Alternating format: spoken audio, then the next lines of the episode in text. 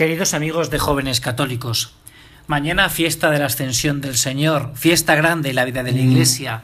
Se nos acaban los días de la Pascua y el Señor nos pone un misterio de su vida cuando se marcha y nos deja. Nos deja con un mandato. Id por todo el mundo y predicad el Evangelio. Sin embargo, yo no quería que nos detuviéramos en este mandato del Señor en el día de hoy, sino en el relato que cuentan los Hechos de los Apóstoles en la primera lectura. En él se dice que los apóstoles, después de, de haber visto cómo se marchaba Jesús, se vuelven a Jerusalén.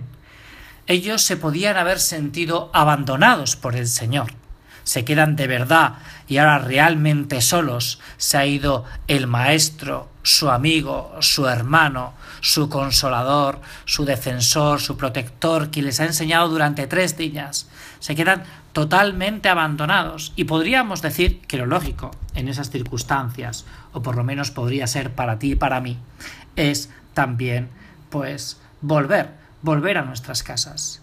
Decir, a mí, ¿qué se me ha perdido en Jerusalén? Si ya se ha ido Jesús. Y sin embargo, se nos han perdido dos cosas en Jerusalén.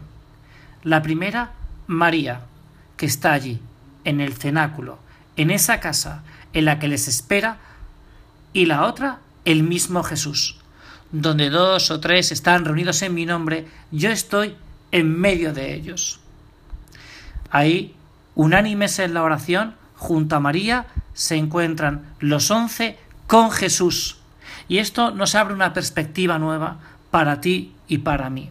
Se acaba el mes de mayo, este mes de la Virgen que habrá sido muy fructífero para ti y para mí en nuestra vida. Pero lo habrá sido si hemos seguido ese atajo que es María para ir hacia Jesús. No estamos solos, estamos con María y ella nos lleva a Jesús. Por eso, en esos momentos de dificultad, cuando tú quieras adquirir, y yo también, pues una virtud, o cuando queramos erradicar un defecto, pídeselo a María, que ella se acercará al corazón de su Hijo, al corazón de Jesús, y entonces arrancará esa gracia para ti y para mí. No estamos solos, como tampoco lo estaban los once. Y ahora, más que nunca, tú y yo, pegaditos a Jesús, tenemos que dar testimonio, que es lo que van a hacer los apóstoles, como contemplaremos el próximo domingo Pentecostés, de esa resurrección de Jesucristo. Nos jugamos mucho. Tú y yo cuando pasamos por las calles de nuestras ciudades, de nuestros pueblos, de aquellos sitios por los que vivimos, nos damos cuenta de que hay muchas, muchas personas buenas que desconocen la vida, el testimonio, la caridad, la misericordia de Jesucristo y que tenemos que ser tú y yo los que demos ejemplo y los que enseñemos esa palabra amable.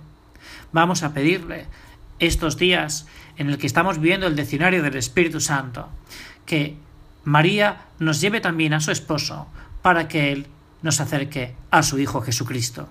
Domingo que viene, Pentecostés, vamos a llenarnos de esperanza para ser de verdad testigos de Jesucristo con la fortaleza de la tercera persona de la Santísima Trinidad, que es, como bien sabes, el santificador, el que santifica nuestras almas y el que santifica las almas de tantos amigos y amigas nuestras que andan un poco perdidos por las calles de nuestras ciudades. Encomiendo estos días para que tú y yo recibamos todos los dones del Espíritu Santo y sus frutos y podamos ser transmisores de la verdad de Jesús. Perdona por la extensión este domingo, espero ser más breve el domingo próximo.